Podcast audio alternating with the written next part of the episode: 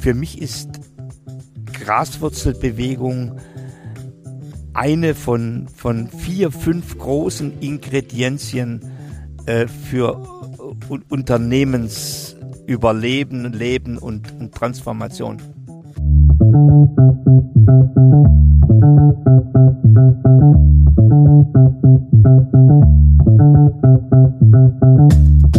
Hallo und herzlich willkommen zu Kluges aus der Mitte, dem Podcast von und mit Sabine und Alexander Kluge.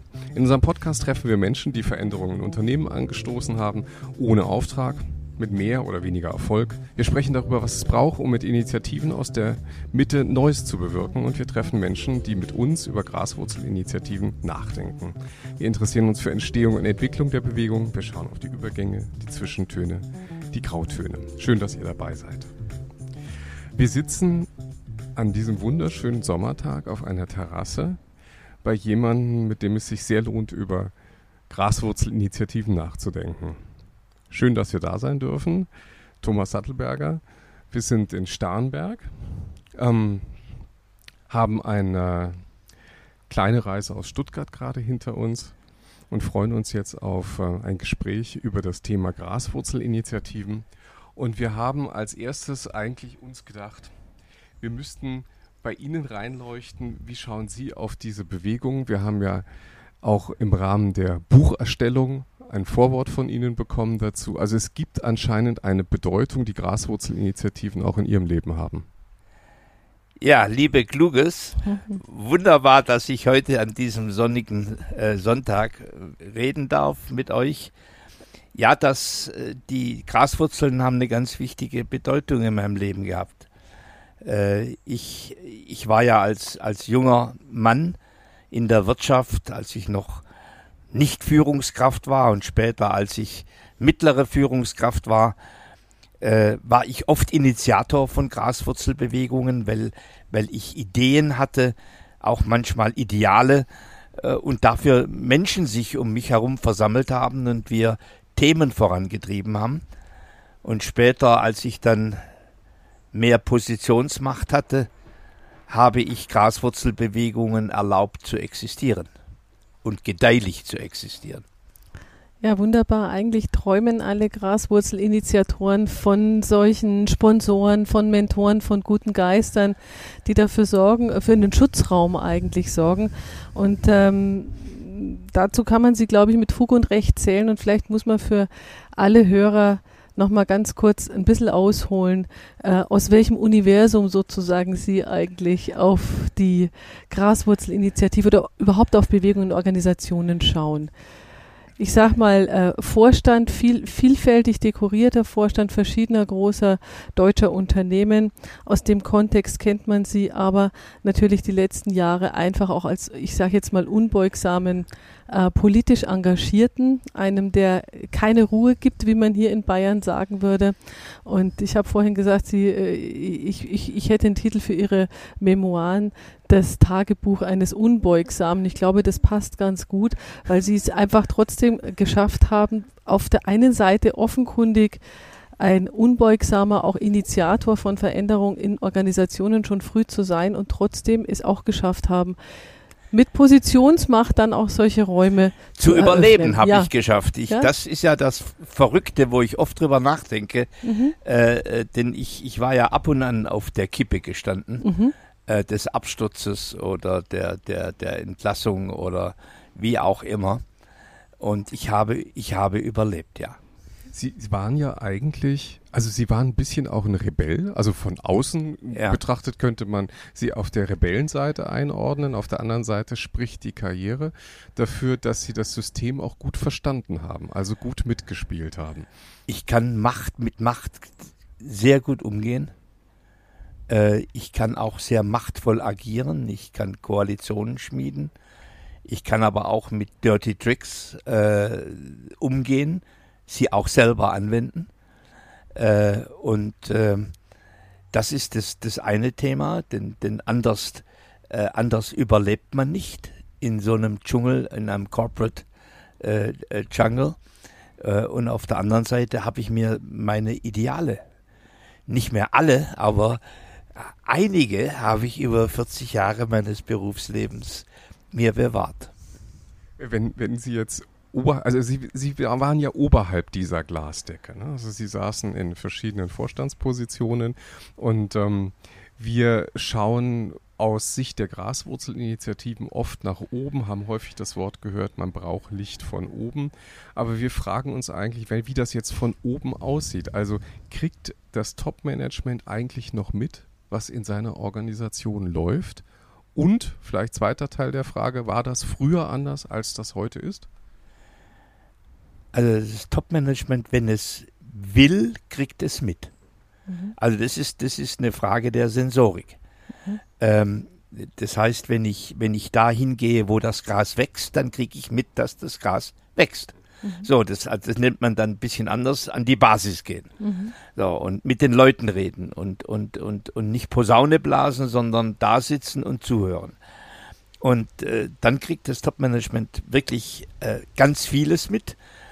Äh, und das war damals so und ist heute so. Und, und heute sogar noch sehr viel einfacher, weil die ganzen Social Media äh, in, den, in den Unternehmen äh, einem glasklar da gibt es ein Dark Internet mhm. und ein White Internet. Und wenn man auch im Dark Internet äh, horcht und, und lauscht und dabei ist, dann kriegt man mit, ganz schnell mit, wie Graswurzeln ticken. Mhm. Mhm. Sie haben ja Ihre Ihren Weg in Unternehmen auch mit der Führungskräfteentwicklung, erstmal Personalentwicklung, dann Führungskräfteentwicklung gestartet. Wir hören vielfach in den Organisationen, wenn wir reingehen, die Führungskräfte hören gar nicht zu. Also äh, in, es gibt eine ganz große Wahrnehmung, offenbar zumindest in der Sicht der Mitarbeiter. Die Führungskräfte sehen gar nicht, was wir machen, wo unsere Not ist und sie hören gar nicht zu. Würden Sie sagen, das ist erlernbar? Ist es erlernbar für eine Führungskraft, diese Wahrnehmung zu schärfen auch? Oder sind die Fragestellungen aus der Mitte überhaupt relevant aus Sicht jenseits der Glasdecke? Ja, die sind ja äh, extrem relevant, äh, weil, weil ganz viele äh, gefährliche Entwicklungen werden aus der Mitte heraus schon gesehen mhm. und geahnt. Mhm. Ich meine, die ganzen Wirecard-Enthüllungen der letzten Jahre, mhm. die kamen ja nicht aus der Spitze, sondern aus der Mitte mhm. der Wirecard-Organisation. Mhm. Das sind dann die Whistleblower. Ja. Ähm, und äh, das, äh, das ist äh, gerade in, in so einer fragilen Welt wie heute, ist es ungeheuer wichtig, die Frühwarnsignale äh, äh, zu hören. Übrigens der Andy Grove, äh, einer der Mitgründer von Intel, äh, der hat schon, äh, der hat schon ganz früh gesagt, wir müssen eigentlich eine paranoische Organisation bauen. Mhm. Und ein ganz wichtiger Bestandteil heißt, dass wir draußen sind und mitkriegen, wie die Menschen ticken mhm. und genauso mitkriegen, wie wir selber ticken. Mhm. Äh, also diese Sensorik-Thematik, diese Frühantennen, dieses Frühradar, ist ein, Schlüssel, ein Schlüssel eigentlich für, nicht nur fürs gute Leben von Organisationen, sondern auch fürs Überleben. Auch übrigens der, der Managerinnen und Manager. Mhm. Also, das ist vor allem eine Haltungsfrage. Ne? Also die, die, die Frage der, der Werkzeuge ste stellt sich ja gar nicht. Ne? Das haben wir ja auch gerade schon gehört von Ihnen. Ne? Die, die, die Mittel dazu, sich zu verbinden und zuzuhören, gibt es, aber ich muss eine Haltung entwickeln, in der ich das wahrnehmen will. Ich habe, als, als am 11. September 2001 äh, die, die Twin Towers äh, einstürzten, war ich operativer Vorstand in der Airline der Lufthansa. Und wir haben danach unzählige Townhall-Meetings gemacht mit fünf Leuten, mit 500, mit, mit 50. Und die ersten fünf, sechs Meetings, ich hatte das Gefühl, ich dringe überhaupt nicht durch. Mhm. Denn die Menschen, die, die wollten Antworten haben auf Zukunftsfragen. Ich habe ganz ehrlich gesagt, ich kann sie euch nicht geben, aber wir kämpfen und wir ringen, mhm. aber ich drang nicht durch. Und dann saß ich eines Abends da äh, in meinem kleinen Apartment in Frankfurt äh, und dann kam mir was in den Kopf. Ich dachte, die Leute denken sich, der kann sich ganz leicht vom Acker machen. Mhm. Mhm. So, und am Schluss sind wir kleinen Leute die Gekniffenen. Mhm. Mhm. Und dann bin ich am nächsten Morgen in dieses Townhall-Meeting mhm. und habe öffentlich gesagt, wenn ihr glaubt, dass ich dieses Schiff verlasse, dann irrt ihr euch. Mhm. Ich werde frühestens dann gehen, wenn die Krise beendet ist. Mhm. Und das hat im Grunde im gesamten Unternehmen hat das die Runde gemacht. Und deswegen, das ist eine Haltungsfrage. Aber ich musste zuerst überhaupt verstehen, dass ich nicht durchdringe mhm. bei den Menschen. Mhm. mhm. Dass, dass, dass die mir zwar zuhören, aber mir nicht glauben. Mhm. So, und das waren ja schwache Signale. Ja. Und ohne die hätte ich das, wäre ich nie zu der Erkenntnis gekommen. Hm. Die da oben und wir in der Mitte und da ist die Verbindung abgebrochen. Das höre ich ganz oft in Organisationen. Wir reden ja auch immer wieder mal drüber, Herr Sattelberger, sind eigentlich traditionelle Organisationen, die ja unter ganz anderen Voraussetzungen erfolgreich geworden sind, sind die zum Scheitern verurteilt? Sind die reformierbar? Sind die transformierbar? Was braucht es denn? Also das Erste ist, dass wir wirklich Respekt davor haben, dass Dinosaurier auch sterben dürfen. Mhm. Äh, ich, ich sage das wohl wissend, dass das mhm. schmerzlich ist, mhm. Aber es gibt auch ein Recht von Organisationen, mhm. äh, nicht, nicht mehr weiterzuleben. Und mhm. manche haben es übrigens auch nicht verdient, ja. weiterzuleben. Äh, es gibt ja auch sinnlose Organisationen. Mhm. Ähm, und das Zweite, ich bin hin und her gerissen. Ähm, es gibt ja solche und solche Dinosaurier. Es, es gibt Dinosaurier, die innen drin tatsächlich Luft zum Atmen geben. Mhm. Und wo sozusagen über die klassische Pyramide sich ganz andere schräge und horizontale und Bottom-up-Kommunikationskanäle legen dürfen. Äh, und es gibt Dinosaurier, die immer mehr innen abfaulen. Mhm. So, und, äh, und also insofern, äh, diese, diese, auch diese Frage des, des Nervensystems innerhalb einer Organisation ist, ist natürlich eine Schlüsselfrage. Und, oder das Nervensystem oder des Kommunikationssystems, was, was erlaube ich eigentlich? Und es gibt ja den wunderschönen Film Club der Toten Dichter äh, wo im Grunde ein Lehrer sozusagen seine schützende Hand drüber hält mhm. und, und Schüler, damals nur Jungs mhm. in dem Film, die haben plötzlich neue Welten entdeckt. Mhm.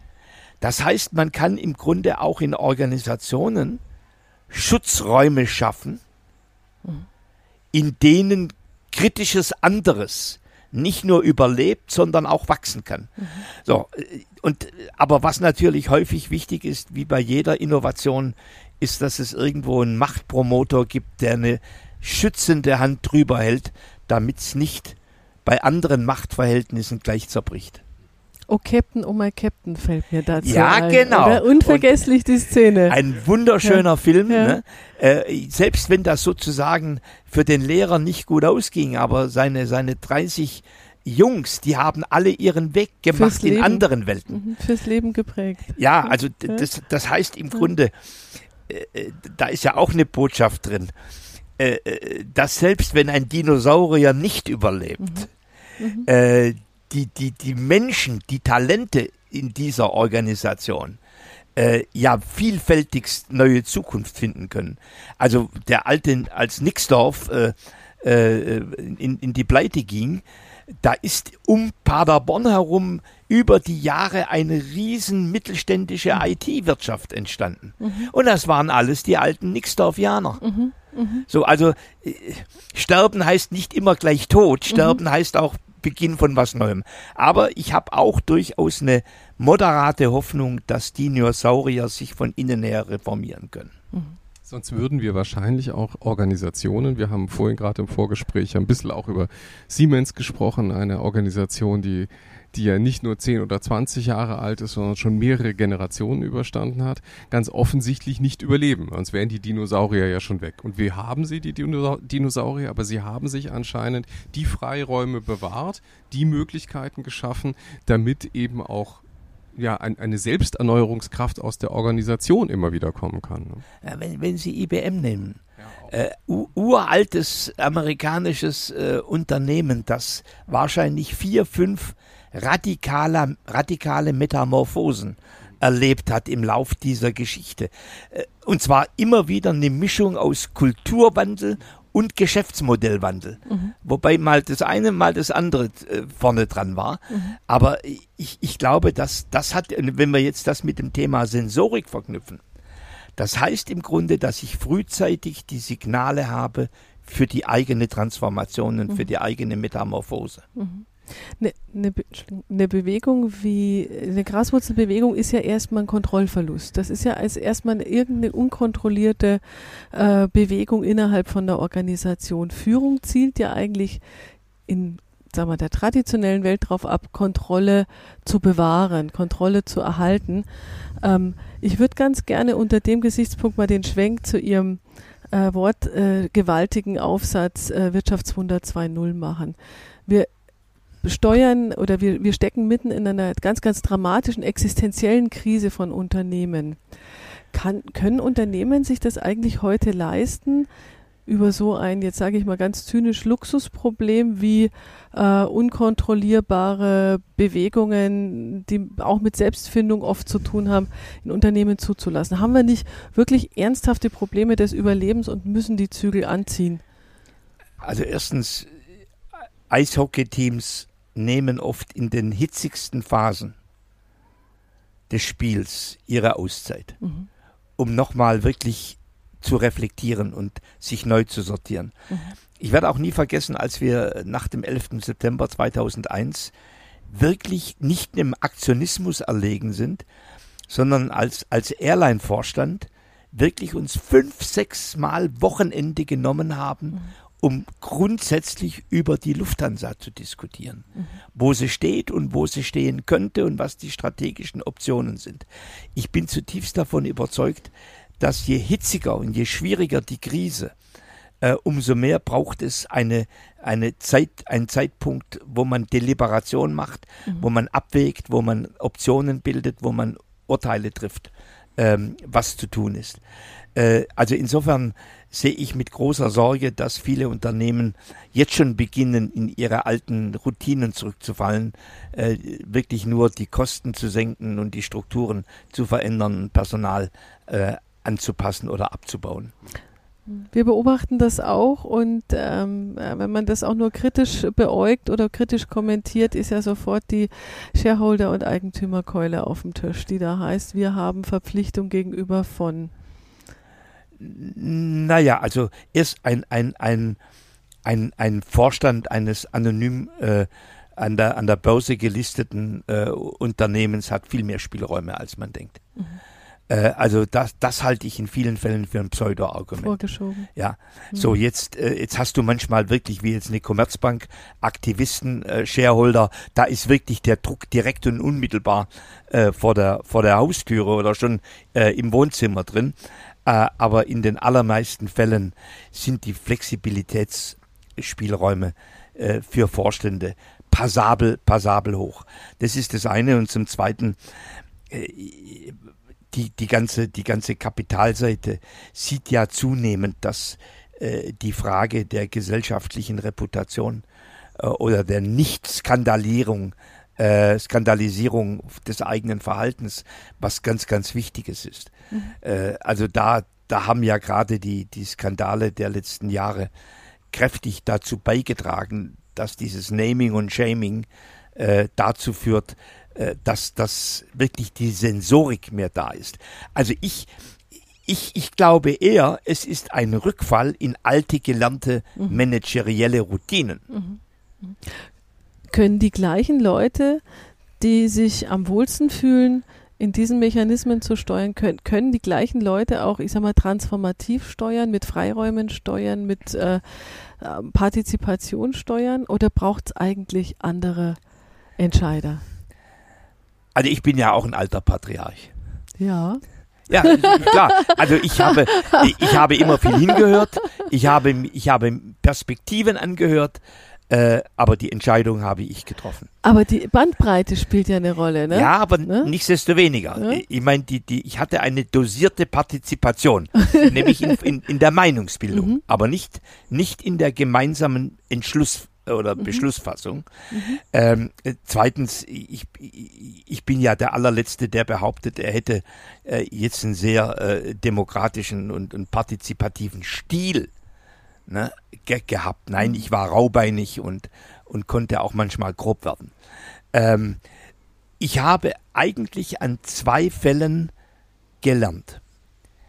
erstens, als ich nach meinem äh, Übergang in den Unruhestand ähm, einige zivilgesellschaftliche Initiativen weitergeführt habe, mhm. die ich aufgebaut hatte. Und da war ich ohne Positionsmacht. Mhm. Äh, und ich musste wirklich nur wirken über meine, meinen Beitrag, der anerkannt wurde oder nicht anerkannt wurde. Ähm, und äh, zum Zweiten, für mich fast noch ein Stückchen schwerer in der Politik. Äh, ich bin ein einfacher Fußsoldat, mhm. um das mal etwas militärisch zu sagen. Äh, keiner äh, sagt, der Thomas Sattelberger hat ein Prä, weil er 40 Jahre erfolgreich in der Wirtschaft war. Ja. Nee, ich muss im Grunde wieder wie ein Lehrling mein Gesellenbrief erwerben, vielleicht mein Meisterbrief. Vielleicht geht es ein bisschen schneller. Äh, ah ja, nee, inzwischen ist ja bald die Legislaturperiode rum. Es geht nicht schneller mhm. als den Erwerb äh, des, des, äh, äh des, des Gesellenbriefes. Mhm. So, und das muss, ob, ob ein Manager oder eine Managerin beides simultan kann, ich habe es ja sequenziell gelernt. Ja. Ob das ist eine ganz interessante Frage. Mhm. Ich, ich glaube fast nein. Mhm. Ähm, denn das würde ja bedeuten, dass es eine ambidextre Persönlichkeit gibt. Äh, und äh, das, also das ist nicht ausgeschlossen, aber ist sehr rar. Mhm. Mhm. Das würde ja aber bedeuten, ähm, wenn wir in Organisationen diese Freiräume schaffen wollen und eine, eine, eine Führungskraft eigentlich in diesem Bild ja eher jemand wäre, der partizipativ führt. Also Sie haben jetzt gesagt, partizipativ waren Sie auch ein bisschen, aber entschieden haben Sie alleine. Ähm, sieht es dann nicht heute eher danach aus, dass ähm, das autokratische Bild eigentlich ganz aus der Organisation verschwinden müsste, wenn wir der Graswurzel mehr Macht verleihen? Oder braucht es die Struktur doch noch so, wie sie war? Also aus, dem, aus der äh, Tatsache, dass selbst wenn man formal Hierarchie abschafft, es eine informale Hierarchie entsteht, hm. neige ich dazu zu sagen, dass es nicht die göttliche Ordnung ist, aber eine hochgradig naturgegebene Ordnungslogik. Eine ganz andere Frage heißt, wie steil ist diese Hierarchie ähm, und äh, wie, wie viel Horizontalität oder schräg ist, ist in diesem System erlaubt.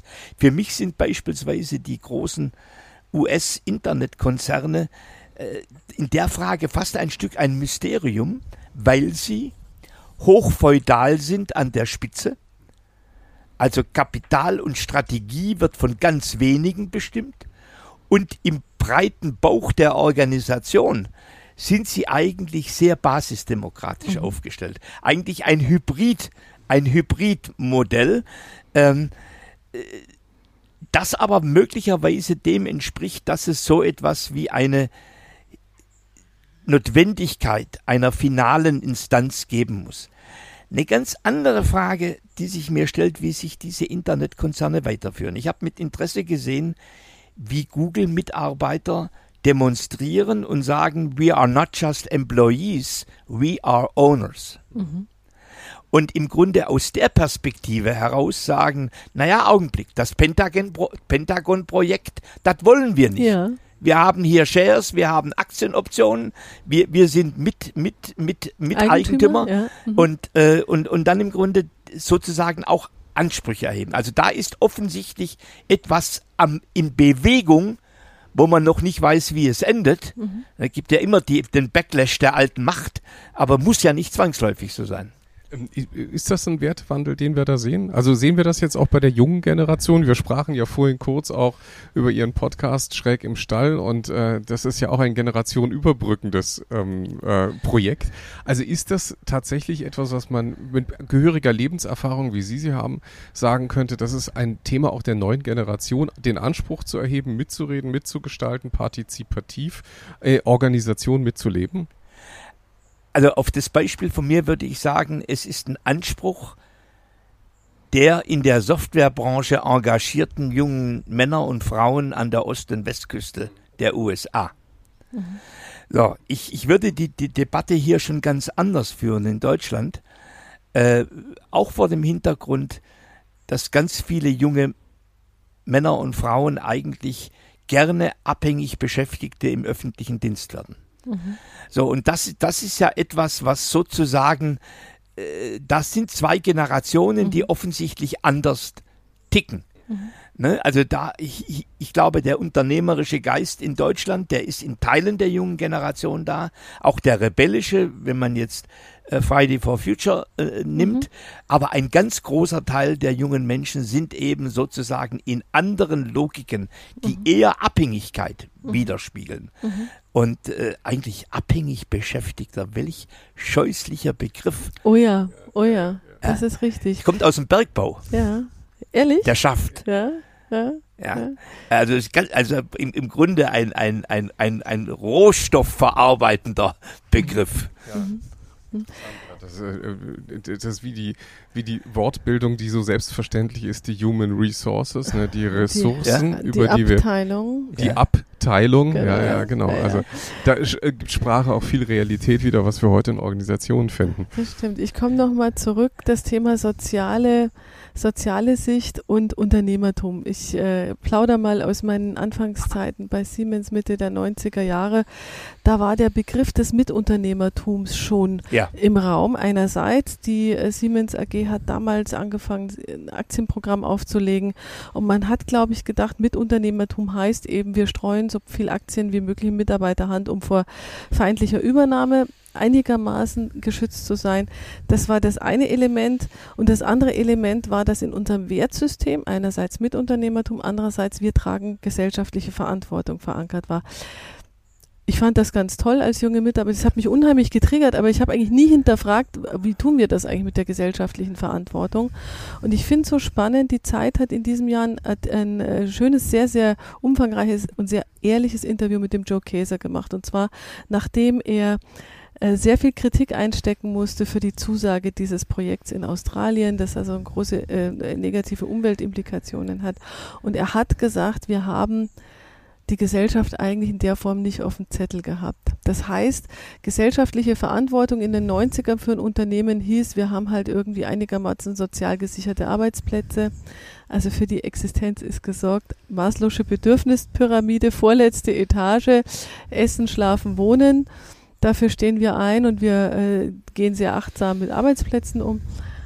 Und jetzt heißt gesellschaftliche Verantwortung plötzlich muss in Dialog gehen mit 20-jährigen Klimaaktivisten, die sehr haarscharf argumentieren und, mit, und eigentlich genau immer, immer haarscharf auch am Skandal entlang oder ja. manchmal auch mitten rein im Skandal. Was hat sich da geändert? Oder hat sich was geändert?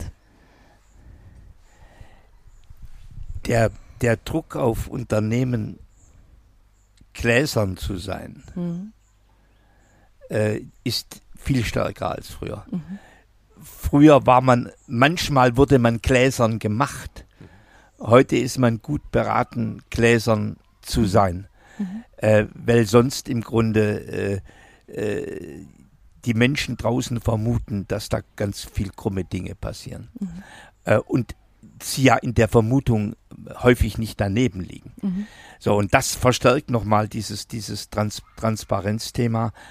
Äh, zum Zweiten ist, äh, und das, das ist, glaube ich, schon ein, ein Resultat äh, des Internets, dass dieses Thema auf Augenhöhe zu diskutieren unabhängig davon, ob ich einen Doktor habe oder Senior Executive Vice President von noch was bin, äh, sondern quasi im, im Netz bin ich gleichgestellt. Mhm. mhm.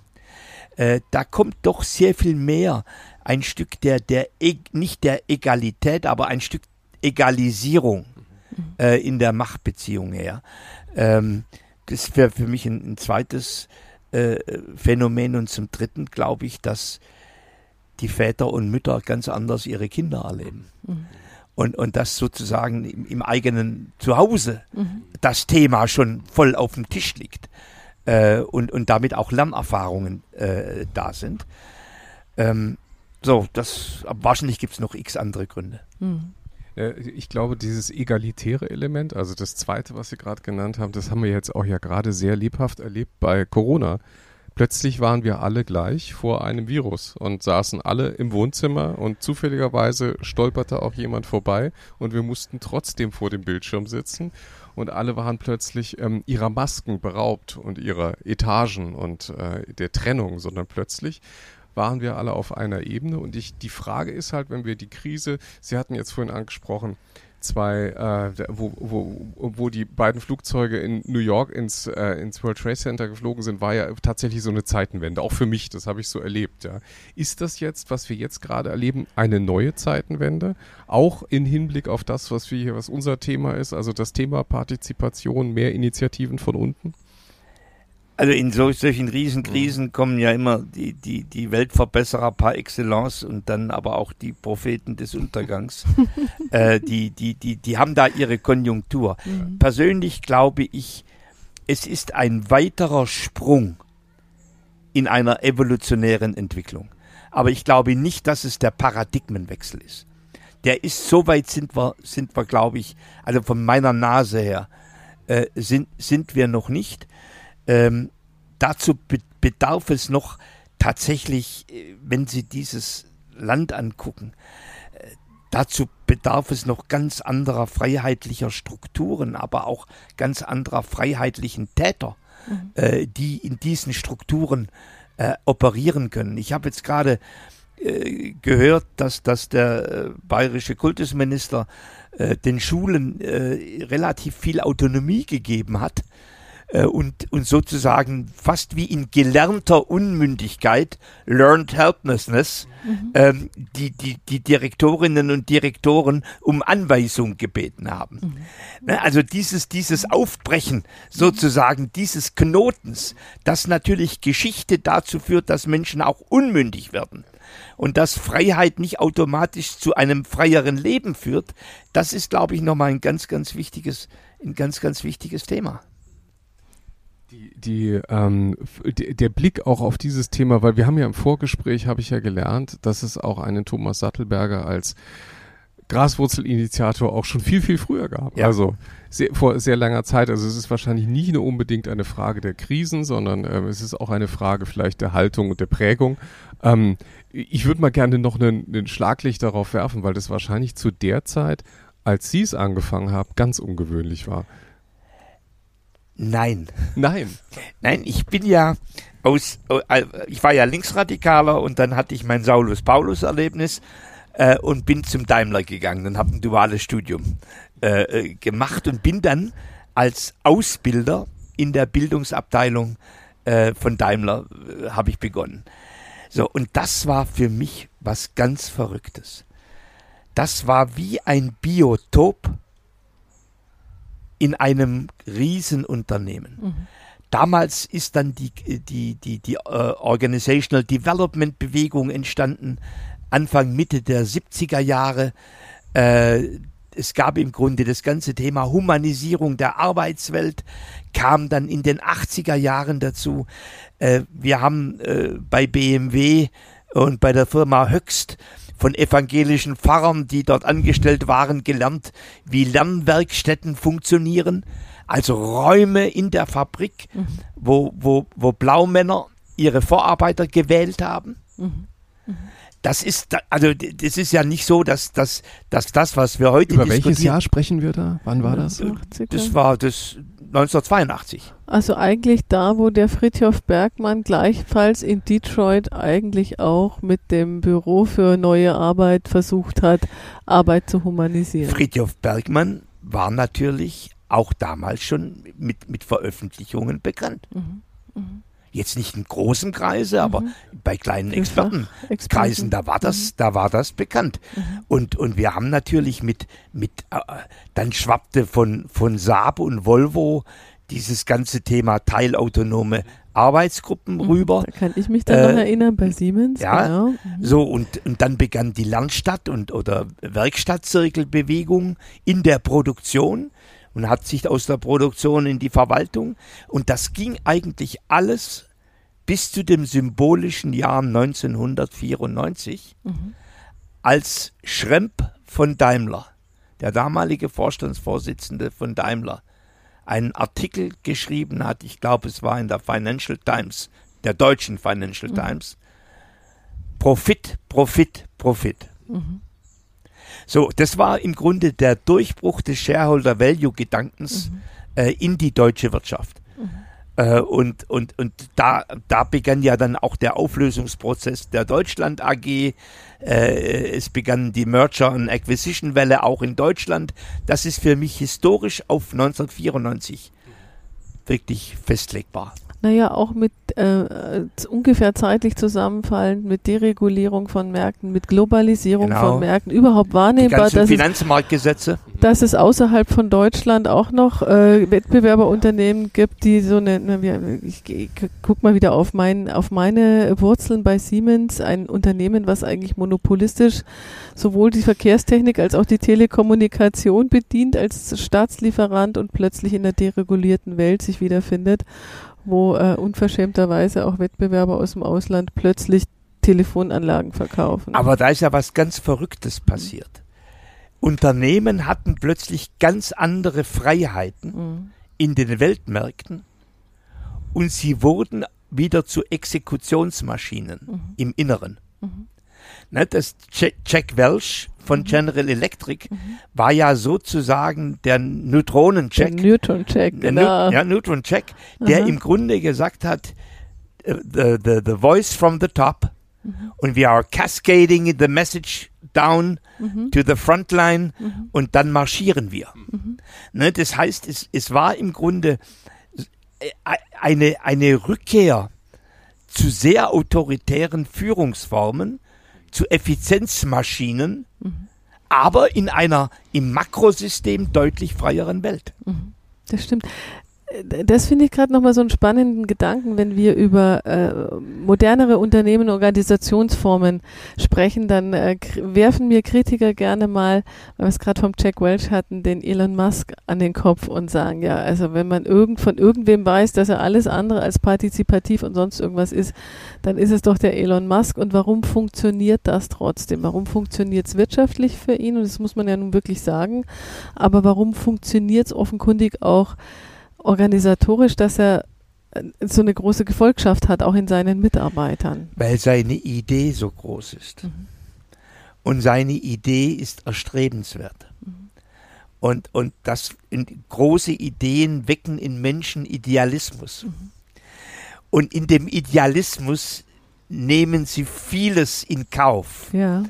Äh, 16 Stunden durcharbeiten in der Fabrikoptimierung äh, angebrüllt werden vom, vom alten Musk, nehmen sie vieles in Kauf, weil die Idee in ihnen ein inneres Licht erzeugt. Mhm. Mhm. Wäre das nochmal ein Ratschlag an äh, ja, Leaders aber, von heute? Naja, das hat ja auch äh, Goebbels gemacht. Mhm. Also insofern äh, ist, ist Authentizität und Idee äh, sozusagen nicht der Garant, äh, es ist ein Garant für Followership. Mhm aber nicht für gute Führung und gute Followership. Mhm. Mhm. Also de deswegen muss, muss ich das schon nochmal messen lassen, sozusagen an, an ein paar äh, Maßstäben von Moral und Ethik. Mhm. Vielleicht kriegen wir da nochmal kurz die Kurve zurück zu unseren Graswurzelinitiativen, nämlich die Frage, braucht es vielleicht, also braucht es mehr davon? Wir haben uns das ja angeschaut und sind eigentlich zu dem Schluss gekommen, dass das Phänomen relativ jung ist. Also es gab es wahrscheinlich schon länger, wie wir gerade gelernt haben, aber dass es jetzt sichtbar wird, vielleicht weil die Sensorik besser funktioniert, weil wir uns auch besser sichtbar machen können. Also wir finden dieses Phänomen jetzt öfter. Ähm, braucht es das in der heutigen Zeit, um, ähm, um Organisationen in einer VUCA-Welt, in der alles sich so wahnsinnig schnell verändert, in der die Volatilität groß ist und so weiter. Also diese Komplexität der, der Umwelt zu beherrschen. Kann es sein, dass das sinnvoll ist, mehr Augenmerk auf eine Graswurzel zu legen und Raum zu schaffen? Also es sind, für mich ist Graswurzelbewegung eine von, von vier, fünf großen Ingredienzien äh, für uh, Unternehmensüberleben, Leben und, und Transformation. Neben der Graswurzelbewegung, die ja sozusagen den Humus schafft mhm. in der Organisation, braucht es schon eine kritische Minderheit an der Spitze. Ich sage bewusst eine kritische Minderheit. Äh, das ist, äh, weil der, der Wunsch, dass hier so ein gesamter Vorstand äh, das trägt, ist wahrscheinlich eher irreal oder e-, eher die Ausnahme. Also es braucht im Grunde zwei, drei Menschen in einem Entscheidungsgremien, die im Grunde sagen, gut so, mhm. ich möchte das. Es braucht dann im Grunde die irgendwo auch eine Resonanz der Stakeholder im gesellschaftlichen Umfeld. Mhm. Also dass schon auch Kapitalgeber sagen, das ist nicht uninteressant, was die da machen. Mhm. Das könnte Sinn machen. Ich unterstütze das. Ich unterstütze auch einen längeren Lernprozess. Äh, dass Kunden sagen, wir spüren da was. Also das ist für mich übrigens ein ganz wichtiger Indikator. Mhm. Spüren eigentlich Kunden was davon? Mhm. Oder ist das eine Selbstbefriedigung sozusagen im, im eigenen Saft. Des, des Unternehmens? Kunden müssten eine bessere Beziehung spüren können mhm. und bessere Produkte und bessere Dienstleistungen. Das, das, ist ja ein bisschen das, was äh, wir bei einem ihrer Ex-Arbeitgeber beobachten, ne, der Telekom, dass das partizipative Element, also zumindest nach außen hin sehr stark betont wird und dass wir sehen, dass die Kundensicht extrem äh, nach, nach außen gekehrt ist. Also mit Social Media Initiativen, mit der Sichtbarkeit von Führungskräften bis runter zu Service-Mitarbeitern direkt beim Kunden. Also dass man da viel Wert anscheinend drauf gelegt hat, frühzeitig ähm, diese Netzwerke zu stärken in den Organisationen und die Fühler, quasi die Sensorik, über die wir ja reden, die Sensorik auszustrecken bis zum Kunden, der ja eigentlich das relevante Maß ist. Ja, also ich, ich hatte ja mal bei, bei, bei Telekom leider ein bisschen spät äh, die große Idee, ich wollte die, die Telekom School of Transformation gründen. Mhm. Äh, das ist das, wo sozusagen sechs, sieben Jahre später die Innovation Labs mhm. äh, entstanden sind. Und ich hatte, mhm. ich war da ein bisschen äh, äh, zu früh. Aber wir hatten tatsächlich als einen großen Bestandteil dieser Idee der School of Transformation äh, also eine Schule des Lebens. Mhm. Äh, und wir hatten wirklich die Idee, dass wir die Radicals in der Organisation, die Veränderer, die Transformatoren, und zwar diejenigen, die gleichzeitig die Marke lieben, mhm. den Kunden lieben und, mhm. und, und, und aber sozusagen auch nach innen Kultur sind, die ihre Fahrräder magenta bemalen. Ja, mhm. ja? klar, äh, dass, dass wir denen sozusagen echte Räume schaffen ja. zur Vergemeinschaftung äh, denn die sind ja oft an den Peripherien der Organisationen mhm. und die vergemeinschaften sich eigentlich erst, wenn, wenn, wenn eine gute Kulturarbeit Raum gibt, mhm. also Open Spaces mhm. mhm. Für diese Radicals. Mhm. So, also das, das, äh, und das sind häufig welche gewesen, wo die, die, der Konnex äh, zum Thema gute Kultur, gutes Kundenerlebnis, Customer Experience, wo das ganz eng beieinander war. So, also das wäre für mich nochmal ein wichtiger, äh, eine wichtige Ingredienz neben mhm. einer Minderheit oben. Ähm, na, ich sag mal so, einer gewissen Aufweichung äh, in den Ebenen unterhalb des, der, Entscheid der wirklichen ganz großen Entscheider, weil, weil da häufig im Grunde das, äh, de, der Kampf um den Futtertrog mhm. ganz arg ist. Mhm. Ne, da da geht es ja dann um die ganz raren Positionen, wo du das Zehnfache verdienst ja, ja. Als, als vorher. Nicht 50 Prozent mehr, sondern das Zehnfache. Mhm. Und wo du eine Macht hast, die 50 mal mehr ist als mhm. vorher. Mhm. Also das sind ja echt ein echter Quantensprung. Und dort ist natürlich der Machtkampf und auch die Beharrungskräfte äh, sind, das ist gar nicht eine Lähmschicht, sondern das ist eine, eine sehr kluge, mikroökonomisch gebildete Schicht, die weiß, wie ihre Privilegien zu verteidigen sind. Mhm. Ne? Also mhm. da müssen gewisse Aufweichtendenzen da sein, dann die Graswurzelbewegung und gesellschaftlicher Druck äh, von, von Kunden Kapital und übrigens auch von NGOs. Mhm. Mhm. Aus der organisationssoziologischen Sicht würde man ja dann draufschauen und sagen, also ein Teil davon schaffen wir ja nur durch Veränderung der Strukturen. Also wenn wir auf die Lehmschicht schauen, sie ist so, sie ist auch funktional, so wie sie mal gedacht ist. Was müssten wir da umbauen? Also was wäre ein Schritt, um, um durchlässiger zu werden an der Stelle? Ich bin ein entschiedener Freund dezentral aufgebauter äh, Organisationen mhm. äh, mit, mit eher minimalistischer Konzernzentrale, mhm. äh, die, die, die, die im Kern das Thema Finanzen und Talent und übergreifende Zukunftsentwicklung als die drei großen Themen hat, aber nicht sehr viel mehr. Mhm.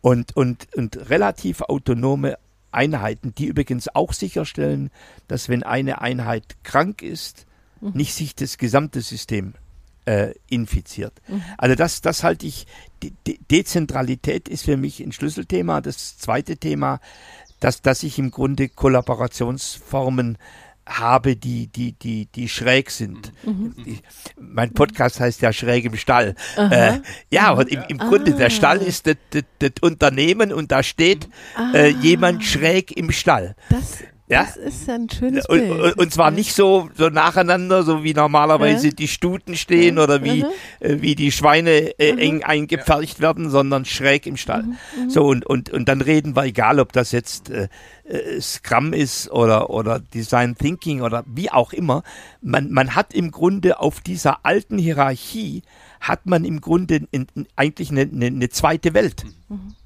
Wobei dann wirklich dann interessant ist, was ist dann erste und was ist zweite Welt. Äh, und an einem bestimmten Punkt wird man sich entscheiden müssen. Rückfall ins Alte oder weitergehen mit dem Neuen. Mhm. Also das, das wäre für mich ein, ein, zweites Thema neben der Dezentralität. Und, äh, und, und am, am Schluss ist, ich kann da immer nur wieder ein Plädoyer, Plädoyer machen für gute, gute Personalarbeit.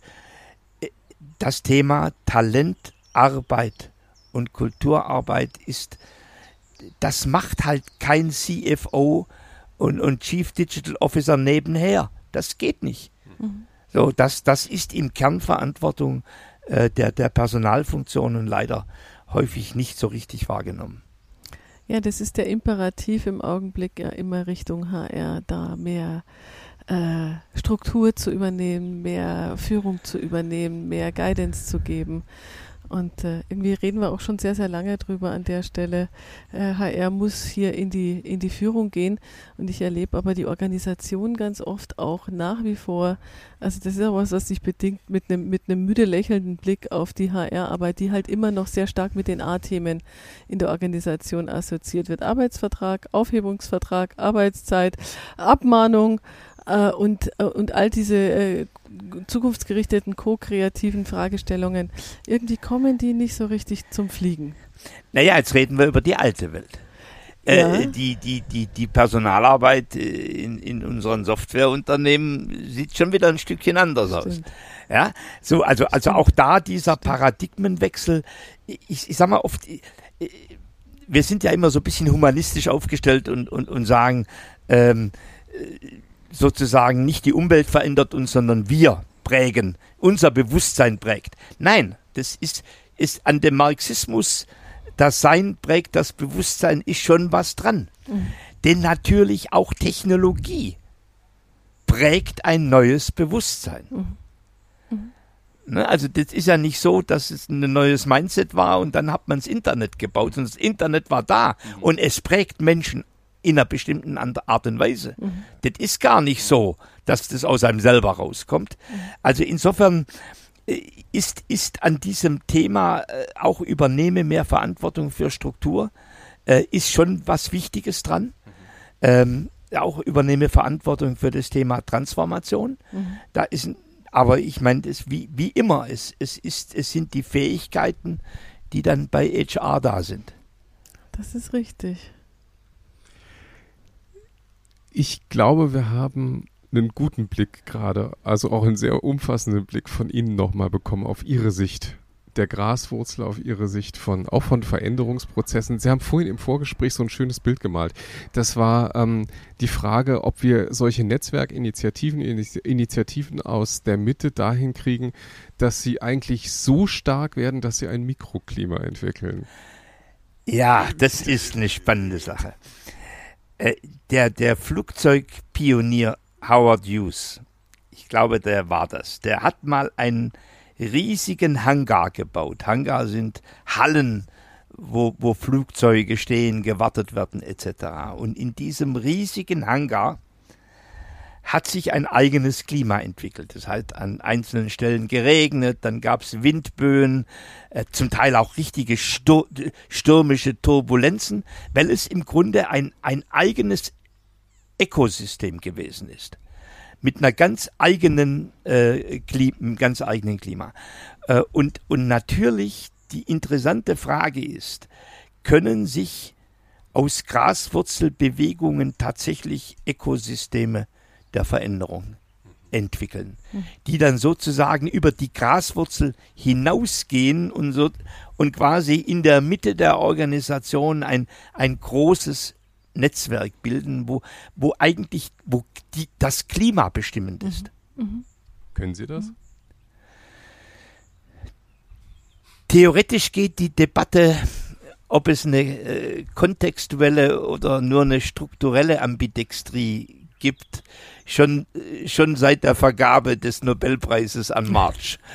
äh, es ist übrigens auch noch nicht genügend empirisch erforscht, mhm. äh, dieses, dieses Fra diese Frage. Es gibt ein paar Hinweise, dass die strukturelle Ambidextrie erfolgreicher ist als die kontextuelle, also die eher die kulturelle mhm. äh, Ambidextrie. Aber es gibt niemand, der sagt, dass die kontextuelle Ambidextrie in die Irre führt. Ich finde, ich finde das ein sehr, genau, ne? ein sehr schönes Bild, weil das ist das, wo wir dann in die Zukunft gucken können und sagen können, das ist etwas, worauf wir dann das in nächste der, Buch. in der nächsten, genau, in dem nächsten Buch genauer abzielen können genau. und noch ein bisschen mehr Nachforschung machen können. Genau, da kommen wir dann wieder. Genau. Ja, bitte. es ist an uns zu sagen, ganz herzlichen lieben Dank. Wir waren sehr gerne hier, wir haben den Austausch sehr genossen. Sehr. Ähm, wir weisen natürlich gern nochmal darauf hin, dass, äh, liebe Hörer, ihr den Podcast abonnieren könnt, teilen könnt, es weitersagen könnt, dass wir unser Thema, das Thema Graswurzelinitiativen, weiter beleuchten. In unserem Buch äh, Graswurzelinitiativen in Unternehmen hat äh, Dr. Thomas Sattelberger auch das Vorwort geschrieben. Dafür danken wir auch nochmal ganz herzlich. Und kleine, für, für gute Freunde immer. Danke. Dankeschön. Genau, und da kommt jetzt hier noch die Werbepause aus echter Überzeugung. Sonntag kommt er immer raus, schräg im Stall. Ja, genau. Genau, also äh, auf alle Fälle reinhören. Äh, der Generationenkonflikt zu politischen aktuellen Fragen mit großer Heiterkeit und großer Klugheit von zwei wirklichen echten Popstars vorgetragen. Unbedingt reinhören. Und jetzt wissen wir auch noch, woher der Name kommt. Auch dafür danke. Dann danke fürs Zuhören und äh, herzlichen Dank für das Gespräch. Dankeschön. Thank